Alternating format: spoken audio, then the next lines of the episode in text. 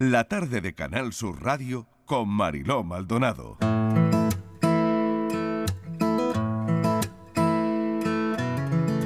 Ahora que ya duerme en la ciudad, que yo canté primero y nos dijimos la verdad.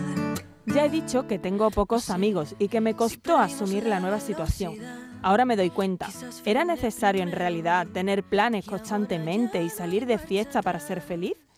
¿O tan solo sentía esa presión porque era lo que estaba establecido que debía hacer al ser joven? Dime cuánto va a dolerme la verdad sé muy bien si la quiero Empecé a cuestionarme esas creencias y me propuse disfrutar de tiempo a solas. Y en vez de estar como una obsesa entrando cada dos minutos en las redes sociales para ver cómo todo el mundo era súper feliz con sus planes, nota, muchos de ellos ni siquiera se lo estaban pasando tan bien como parecía. Iba a hacer cosas que a mí me divirtieran. Poco a poco aprendí a disfrutar de esta soledad empecé a descubrir qué me inspiraba y me hacía sentir realizada. Cantar, maquillarme, escribir pensamientos, grabar vídeos. También aprendí a tener citas conmigo misma.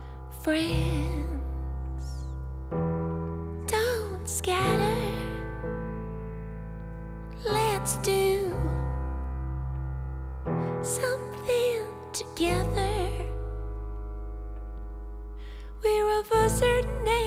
But I know of a place, I've got an idea to run from here.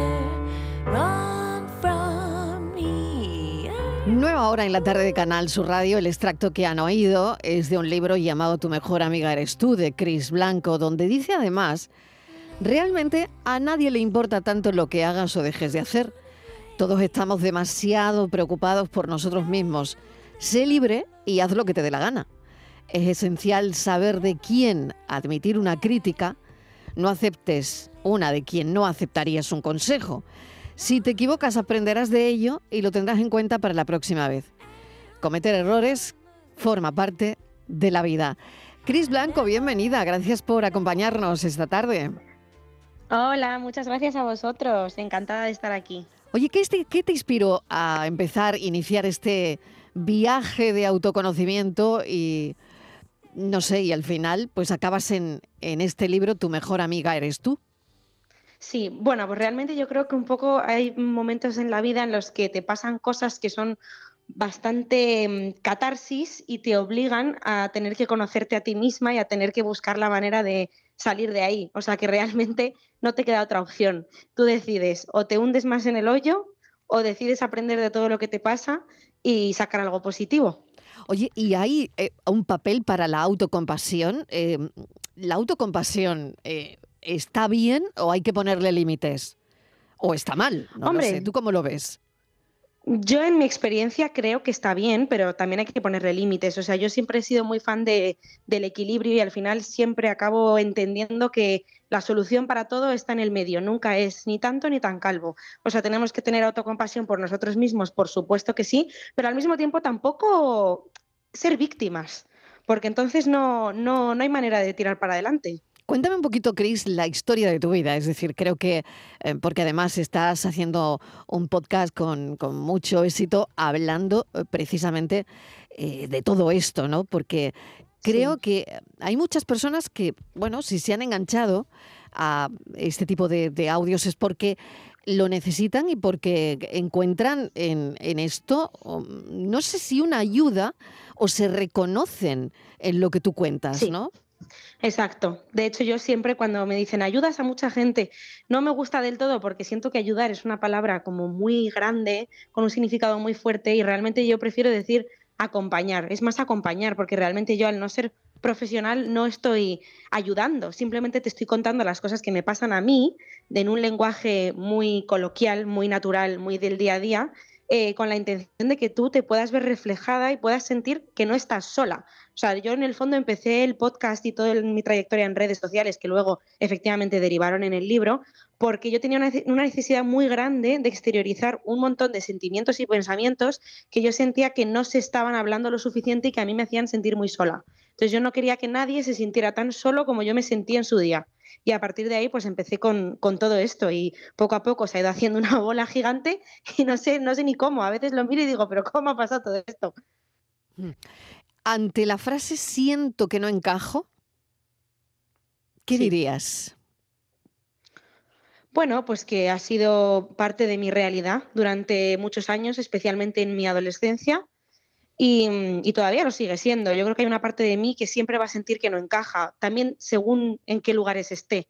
¿no? También se trata de encontrar, de no intentar encajar en lugares en los que no, simplemente no, no te están dando un lugar, ¿no? Eh, y cada vez es cierto que ya sé diferenciar mejor dónde sí y dónde no.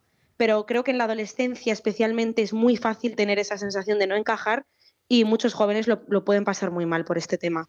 De no encajar entre los propios jóvenes, Cris.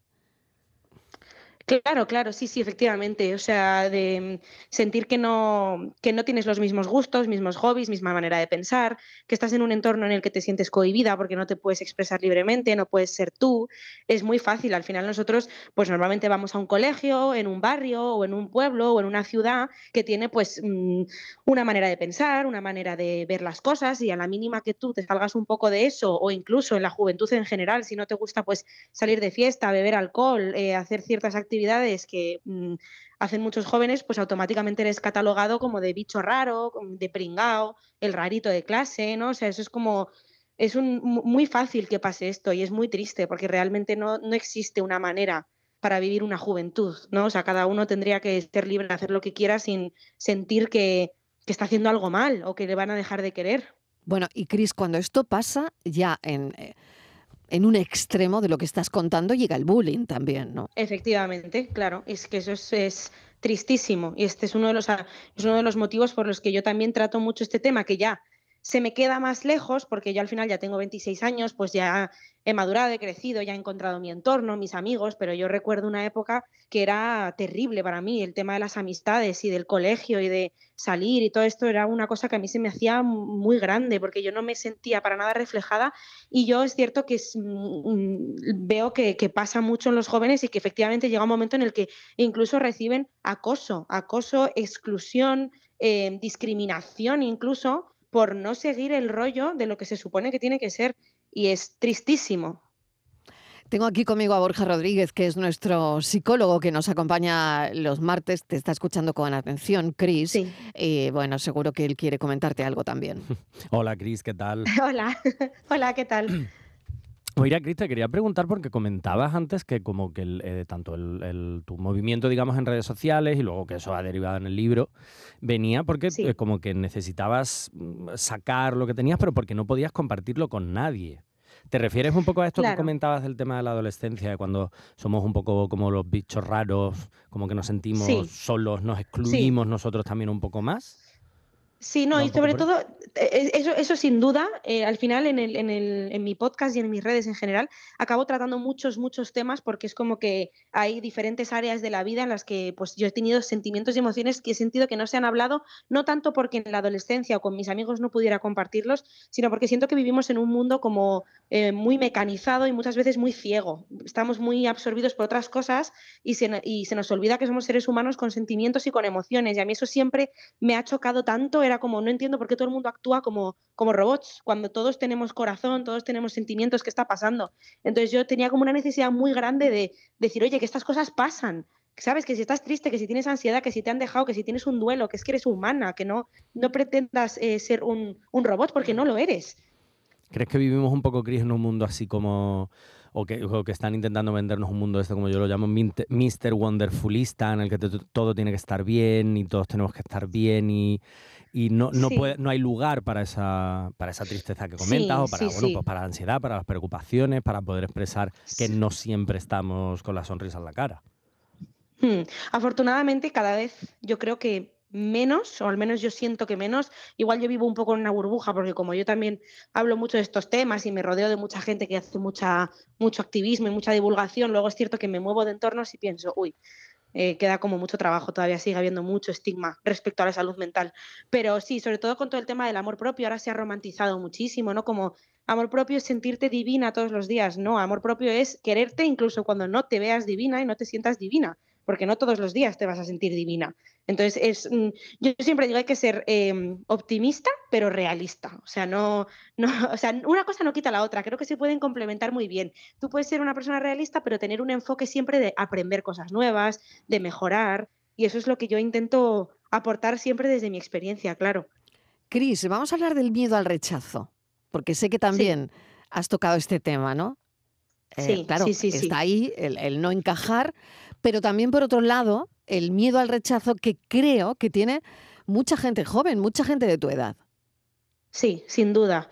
Eso es, sin duda.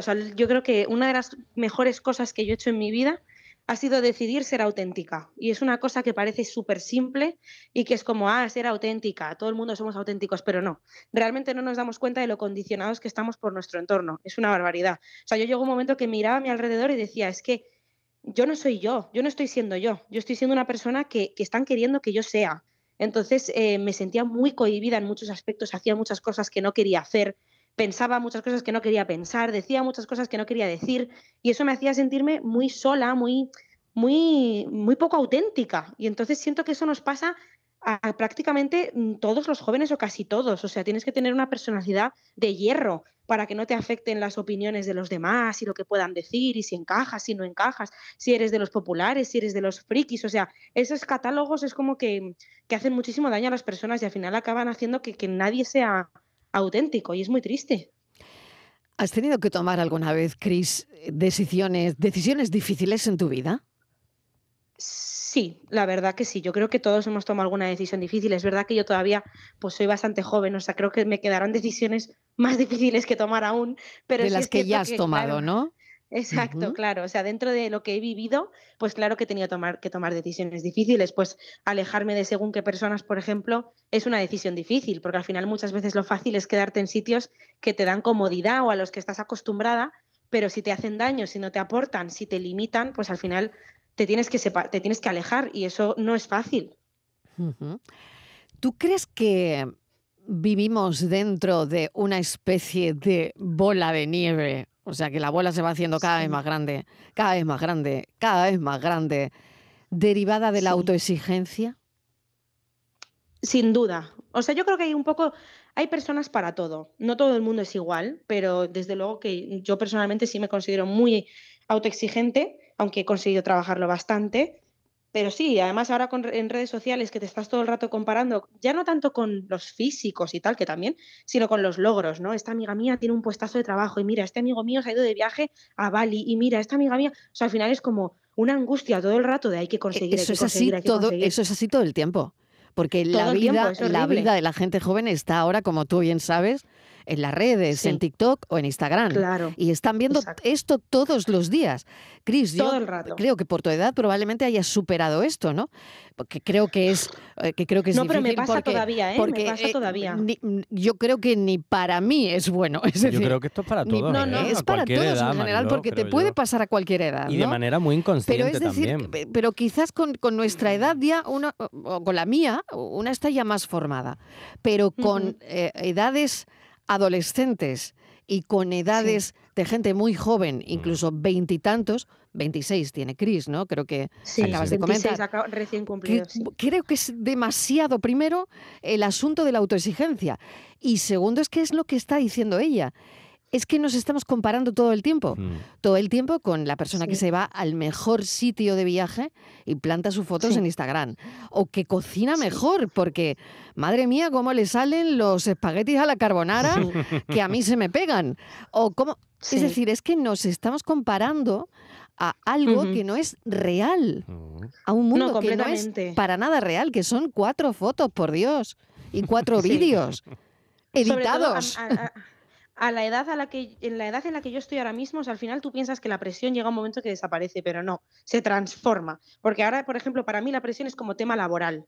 Ha pasado de ser tema de mira qué bien se lo están pasando mis amigos o mira qué delgada es esta chica y yo no, a uff, esta tiene un trabajazo y yo no, esta ya tiene mucho futuro y yo no, esta se está casando y yo no, esta va a tener un hijo y yo no. Es como, mm, Dios mío, o sea, cada uno tenemos nuestros tiempos, ¿sabes? Ya está bien. Es que es, es, un, es un bombardeo de información constante, por eso hay que saber filtrar muy bien y siempre mm, ni lo bueno es tan bueno ni lo malo es tan malo. O sea, hay que hacer una filtración. Fíjate, Cris, que esto es verdad que va por edades, porque eh, los adolescentes se comparan con los suyos.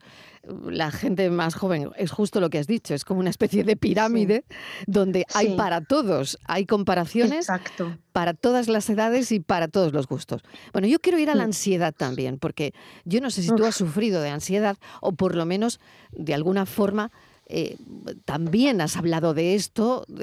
Sí, sí, sí. Eh, yo mm, sufro de ansiedad y he sufrido de un trastorno de ansiedad muy severo durante dos años, pero muy, muy severo, o sea, de incapacitante. Yo siempre lo decía, yo estaba enferma. La gente no quiere hablar en estos términos porque como que todavía no se ha no sea, o sea, la gente dice, sí, ansiedad, depresión está ya como normalizado, pero por encima. Nadie quiere ver la cara fea de una enfermedad de salud mental, que es mucho más severo de lo que se piensa. No es, ay, son nervios, es ansiedad. No, no, es que te puede llegar a incapacitar a unos niveles que de verdad horrible. O sea, es una cara muy fea. Entonces yo, yo he sufrido, sigo sufriendo de ansiedad, yo tengo una tendencia ansiosa y obsesiva, que yo creo que la voy a tener para siempre. O sea, se puede intentar como, no lo sé, cada uno supongo que será un mundo, pero yo en mi caso sí que es cierto que he aprendido a vivir con ello, pero hubo una época de mi vida en la que era un trastorno que verdaderamente me lo hizo pasar muy mal. Yo creo que es lo, lo peor que yo le he pasado en mi vida ha sido con la ansiedad con diferencia. Peor que incluso mm, fallecimientos de familiares. O sea, imagínate. Cris, ¿qué te lleva a ese punto que crees? Vamos, sin entrar en detalles, tú cuenta lo que quieras contar, ¿no? Que vamos, yo, yo pregunto, pero mm, ya sabes que puedes contestar como, como no, tranquila, tranquila. Exactamente. ¿Qué, te lleva a ese punto, Cris? Pues em, fíjate que realmente mm, hasta día de hoy creo que no hay, una, no hay una causa concreta, sino que son un cúmulo de cosas. Eh, yo, a mí no me pasó nada que digas, uy, esta experiencia de pronto hizo clic, que va, que va. Yo creo que desde pequeñita yo ya tenía ansiedad, no sabía que era ansiedad. Yo, yo sabía que había algo en mí que era raro. Yo miraba a mis compañeros de clase, yo tenía ataques de pánico en el colegio, yo no sabía lo que eran los ataques de pánico, yo sabía que me ponía muy mala de repente y yo tenía que llamar a mi casa porque yo me mareaba, porque a mí me faltaba el aire, me llevaban al médico, me hacían analíticas, nada, no salía nada, yo estaba perfecta.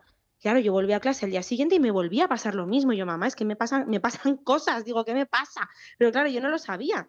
Yo no tenía ni idea de que eso era ansiedad hasta que con la edad pues se ve que lo, conseguí como manejar como pude. Yo me acuerdo que yo pues siempre me iba a sitios cerca de casa, no me gustaba irme fuera, ni irme de viaje, yo era como siempre cerca de mi madre, siempre como con mucho, mucha necesidad de, de hogar, porque yo fuera de mi hogar ya me sentía como insegura, porque a mí me pasaba esto, que me mareaba y que no sé qué.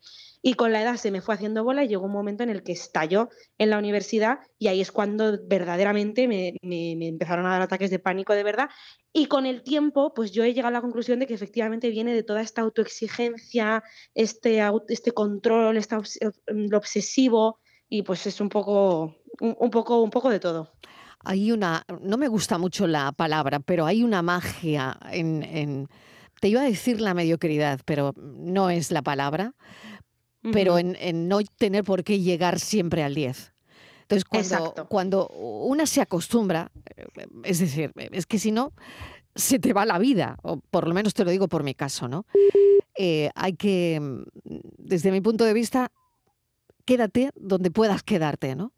Donde eso no te provoque esa ansiedad de la que Cris está hablando, Borja, no lo sé. No, sé si hemos perdido la comunicación con Cris o está ahí. Creo que la hemos perdido, ¿vale? Eh, vamos recuperando. Intentamos recuperarla, pero es lo que te decía, es que es que no a veces Borja no no hay que llegar al 10. Pero es, que nos lo meten en la cabeza, Mariló, la perfección. Pero me voy a quedar en un sitio. de verdad, lo de la mediocridad, bueno, es porque se me ha ocurrido esa palabra de repente, pero que no, pasa nada. En lo que tú seas, porque habrá cosas que se te den mejor y momentos en los que se te den mejor ciertas cosas y momentos en los que no. Pero es verdad que vivimos en una sociedad que nos marca muy mucho ese nivel de perfección, el mejor trabajo, la mejor pareja, la mejor casa eh, yo creo que por eso existe, aparte de lo Tengo que, ser la más mona, la más lista, la, más... Perdón. Y todo eso va cambiando en función de cómo nos van representando las redes sociales. Ahora van cambiando los cuerpos según lo que toquen sí, redes. pero a veces, fíjate, no también cuando no había redes. Sí, eh, todo lo ha habido siempre. Esto estaba, estaba ahí. Yo creo que ahora las redes lo que hacen es focalizar todo esto, o sea, agudizarlo, potenciarlo, agudizarlo y todo este tipo de cosas. Y el, y el cómo, sobre todo, que eso también se lo quería preguntar a Chris, que obviamente nuestros padres no nacen con, un libro de instrucciones de cómo criar hijos e hijas, pero muchas veces esas presiones de los padres, de manera muy inconsciente a veces también, ¿eh? sobre esa perfección, o las notas, las comparaciones entre hermanos, o con tu primo de no mm. sé qué son pequeñas cosas que van generando en la infancia que no, nos, damos, cuenta, porque es imposible darse cuenta y que a veces pueden ir generando también esa sensación de tengo que. Tengo que mejorar, tengo que ser el mejor, tengo que poder. Yo me acuerdo siempre de una amiga mía que sufría también, como comentaba Cris, de muchísima ansiedad. La carrera que ella estudió, era una carrera muy tocha, pero necesitaba un 5 de media porque no hacía falta más. Ella sacó matrícula de honor, con mm. ataques de ansiedad en, mm. estudiando la selectividad. Porque es verdad que, bueno, en casa pues, había una presión muy importante a, estar siempre ¿no? en la perfección y, en el deporte, que también hacía mucho. Es decir, yo creo que esto también es un factor social importante a, tener en cuenta que, que lo que tú decías, Marilo, al final ahora también se agudiza y se potencia con el tema de las redes sociales. Cris, que te habíamos perdido por un momento, pero ya, te ya estás de vuelta, ya te hemos recuperado. Nada, bueno, eh, has enganchado, yo creo, en la, en la conversación, ¿no? Cuando estábamos hablando de todo esto, ¿no? Sí, aquí estoy, sí, estoy completamente de acuerdo. Eh, la verdad que debo decir que en mi caso, mis padres no siento que hayan sido, o sea, mi familia no siento que haya sido un componente. Creo que en otras personas sí, pero también creo que mm, normalmente como que se asocia directamente a eso y en mi caso personalmente al revés. Mis padres eran de los de te hemos visto estudiar, hija, no pasa nada si suspendes. Te hemos visto estudiar. O sea, sabemos que tú te esfuerzas, sabemos que tú trabajas y no pasa nada si no llegas a todo. O sea, mis padres siempre han sido muy comprensivos. Entonces, realmente, yo creo que venía más del entorno, de, las amistades, de la, apariencia, de querer mm, siempre como encajar. Eso a mí me ha afectado mucho también a nivel en el colegio, en los amigos, todo eso para mí era muy importante, sí. Nos quedamos con la frase con el libro Tu mejor amiga eres tú. Cris Blanco, mil gracias por esta charla tan agradable, tan amena. Gracias a vosotros. Un beso enorme. Cuídate mucho. Gracias.